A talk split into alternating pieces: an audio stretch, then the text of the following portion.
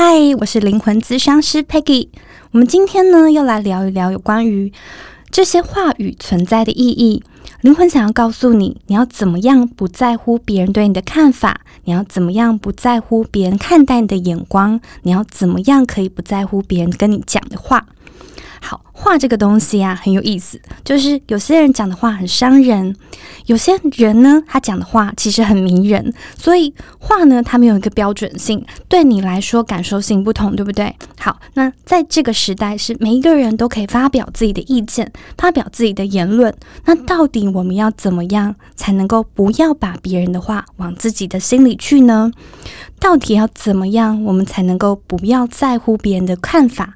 怎么样才能够不要在乎别人的眼光？每个人都知道不要听别人怎么说，可是为什么这件事情怎么学、怎么练，你都做不到呢？这个中间到底卡了什么？我们今天来谈一谈。那么，在灵魂这么高的维度里面，到底有没有设计一些酸言酸语，想要让人们来体验呢？今天我们也会谈到。然后。我能不能够就真的不要在乎别人的言言语、别人的看法、别人的眼光？我真正开始走自己的路。好，最后我也会告诉你两个心法，你可以现在开始练习。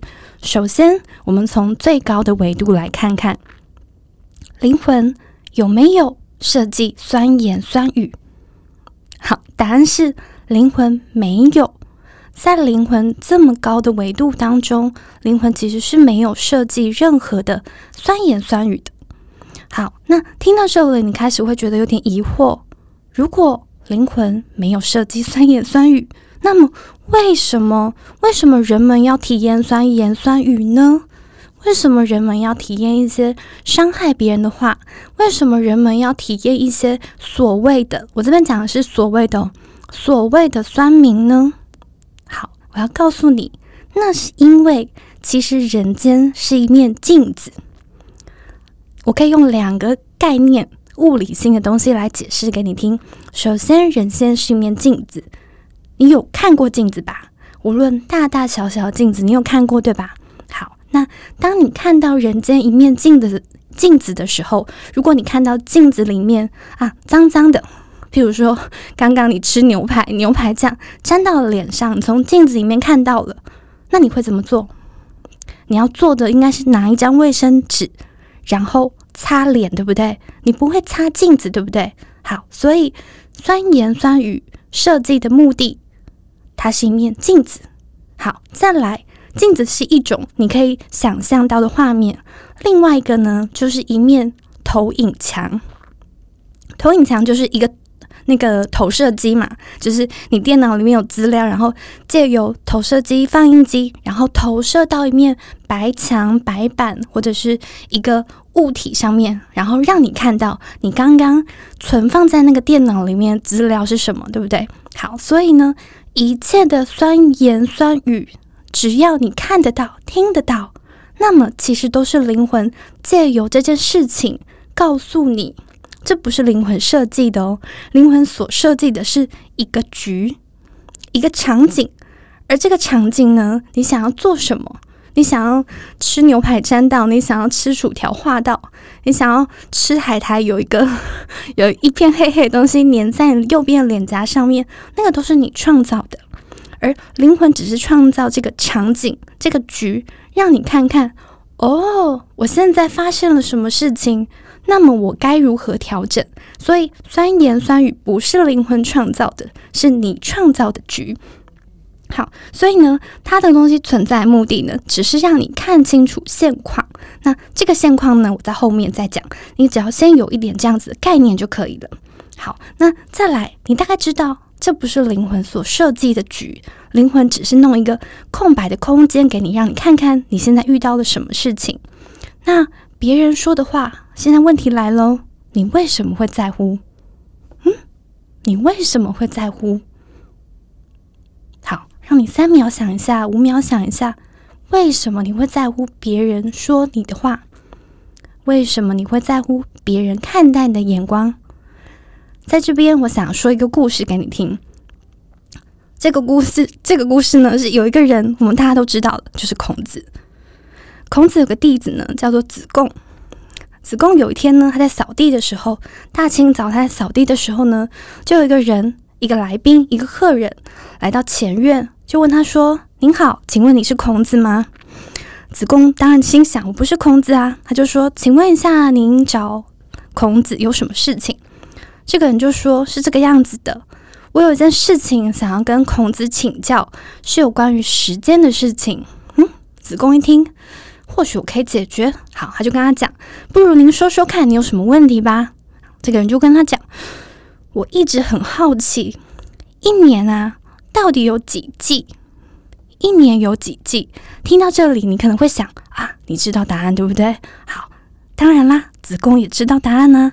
子贡就回答那个人啊，这个很简单啊，一年有四季，一年有四季。这个人一听，不对不对，不是。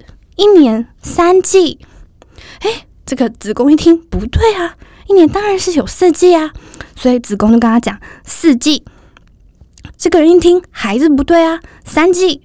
子贡一听也不对，四季。好，就这样，四季三季，四季三季，争个面红耳赤，一直争到中午。嘿。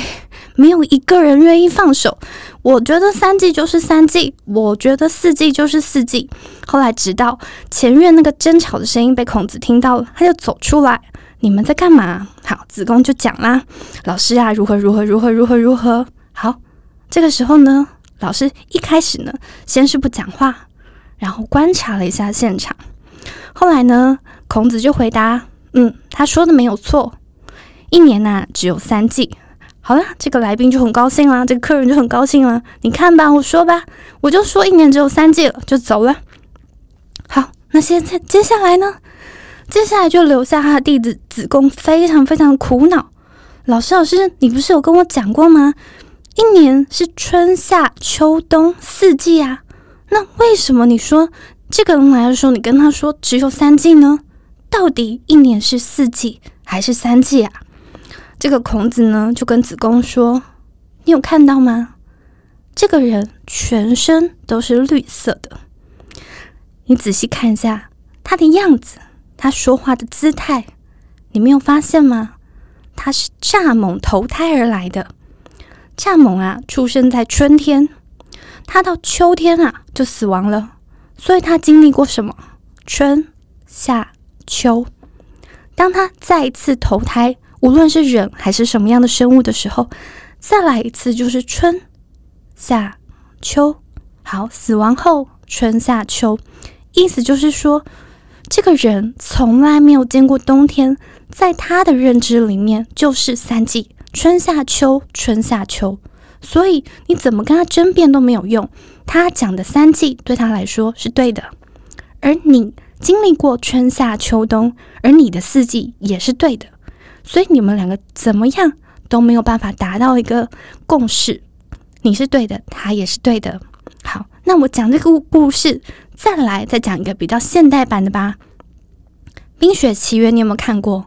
无论你有没有看过，你大概知道里面有一个很可爱的小雪人，叫做雪宝，就是用雪堆堆成的，然后鼻子是胡萝卜，然后可能是用木柴当做眼睛啊、手啊，就是用雪堆成的雪人叫雪宝。里面呢有个很可爱的姑娘，就是比较暖的 安娜。好，那安娜呢有一次看到这个雪宝呢，就靠近那个火堆，柴火烧起来，暖乎乎的火堆里面，她就跟雪宝说：“不要靠近。”嗯，雪宝没有办法明白为什么啊，很可爱呀，很暖啊，你看，你看，红红的火，好好玩哦。安娜没有办法跟他解释为什么雪宝你不要靠近这堆火，因为。雪遇到了火就会融化啦，而且我们能够相遇、相处在一起的时间，或许可能幸运一点的话，大概就是冬天；再幸运一点，到春天的早春吧。或许大概也就是半个冬天而已吧。可是他怎么跟雪宝解释呢？没有办法解释啊！雪宝只存在在冬天啊，它只有生于冬，死于冬，生于冬，死于冬啊，所以他没有办法理解。好，那我到底讲这个故事是什么意思呢？我讲这个故事故事的意思就是说，你之所以会在乎别人对你的看法，你之所以会在乎别人对你的眼神、眼光、评论、话语，那都等于你跟他相信一样的东西，你们所相信的事情是同一件，所以他讲这句话的时候，你才会有感觉。如果你不相信，你压根就不相信，那么就像刚刚讲的，子宫跟那个来来客客人会一直争吵啊！你在讲什么四季啊？这对方就想你在讲什么三季啊？因为你们两个相信的事情是不一样的。可是，一旦你往心里去，那就表示说你跟他相信的是同一件事情，否则你完全不会在乎。你听到那句话就过了。或者是连听都听不到，就是咻咻咻咻咻咻，你完全不会听到。你可能听得到声音声响，但他讲什么你根本没有听到啊。所以，如果你听得到又往心里去，代表你跟对方相信的事情是一样的。所以，你真正要解决这件事情的很根本、治标不治本的这个本，是在于你要找出你相信什么。这就是潜意识，这就是信念。你一旦找出来，解决这个很根本的东西，你才能够不被别人影响。而如果你只是一直不断的洗脑自己，啊，我不要理别人，我不要管别人，那没有用。一天你要多少次的力气花在这件事情上面？你没有办法拿去做其他创造性的事情，你没有办法拿其他的时间、其他的力量拿去活出真正的你自己。好，然后那我今天呢要分享两个比较一开始一开始你可以自己做的心法，你怎么样可以做的时候可以不在乎别人的眼光？首先第一个，别人讲话来的时候，无论你喜不喜欢听，好不好听，我现在这边所谓的好不好听，就是是称赞还是是批评？好，就是无论他讲的话你喜不喜欢，你满不满意？你难不难过？你都不要接受，什么意思呢？意思就是说，无论好听的话或不好听的话，你心里面的感受都要像是平的波浪，平坡以对。你不抗拒，但是你也把它收下来。什么意思呢？现在呢，你可以想象一下哦，就是往天空看，往天空看。有海鸥，有鸟，对不对？好，那些话语你就想象来了之后呢，像海鸥一样飞，但你不抓。好，往地面看，你可以看到什么？你可以看到海洋。好，那那些话也就像是海浪拍打过来一样，过来了，然后拍打走了；过来了，然后拍打走了。如果你喜欢天空，你就想象海鸥；如果你喜欢海洋，你就想象海浪。不管这个话是好的，或者是不好听的，无论是批评，无论是赞美，你都不收。不收不是跟他争吵的不收，是看着他然后过去，看着他然后过去。今天有人说啊，你好棒哦，好看着他然后过去。你好烂哦，看着他然后过去。喜欢天空就想象海鸥，喜欢海洋就想象海浪。看着他，然后过去。因为当你去选择，所谓的选择就是哦，我只听我想听的。那你会知道，你不可能只拿一半，另外一半你不收。那一开始的源头，你都把它当成过去过去的东西，你什么都不抓，所以你不会因为不好听的话而难过。你也不会因为很好听的话而变成一种激进，就是说，哇，好好这样子。今天有人称赞我，那我明天也要去追求这个被人家称赞的感觉。这两种都是不健康的状况，所以你要知道，无论哪一种话，你都当成过来了，然后让他走；过来了，然后让他走。每天每天不断的去练习，你就会发现说，哦，话其实就是话。是我赋予了这些话有意义，所以我才会让它对于我的心情受到影响。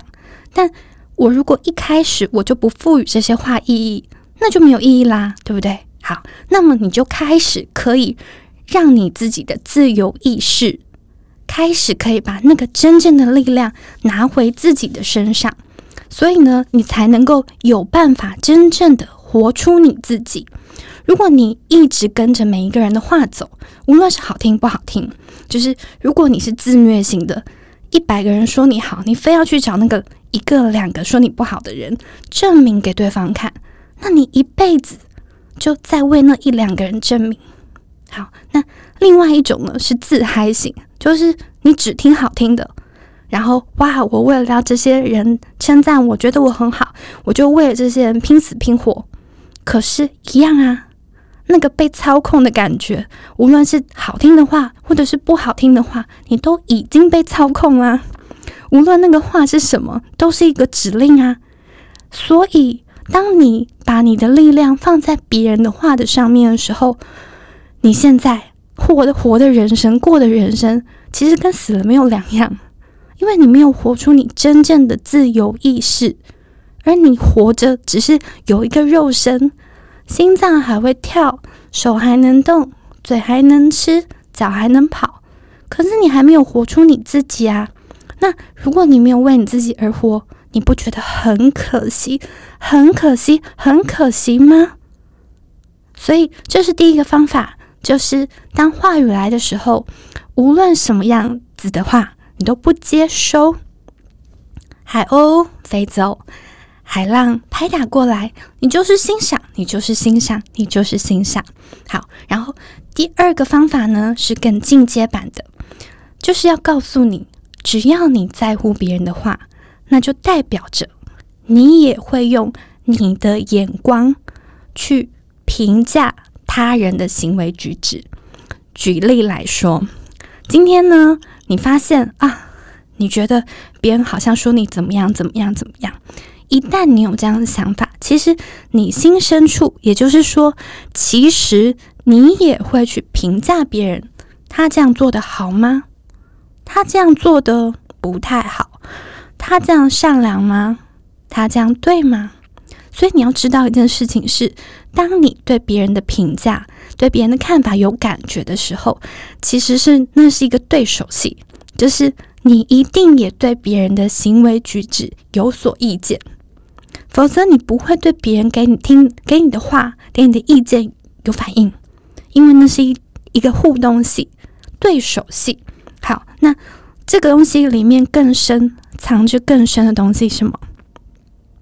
藏着更深的东西是，你正无时无刻的评价你自己。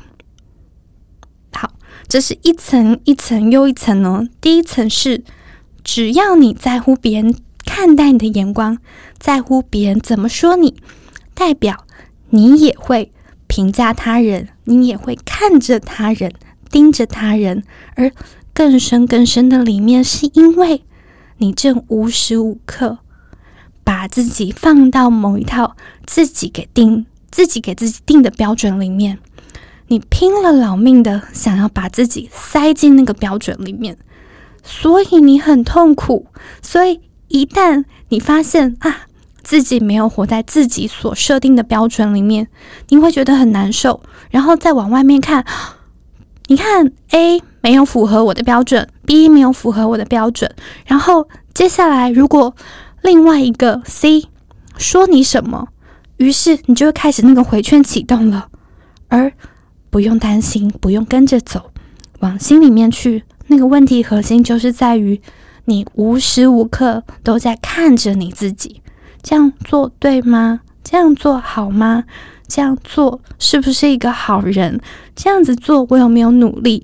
这样子做我有没有尽心尽力？这样子做我对不对得起谁谁谁谁谁谁谁谁？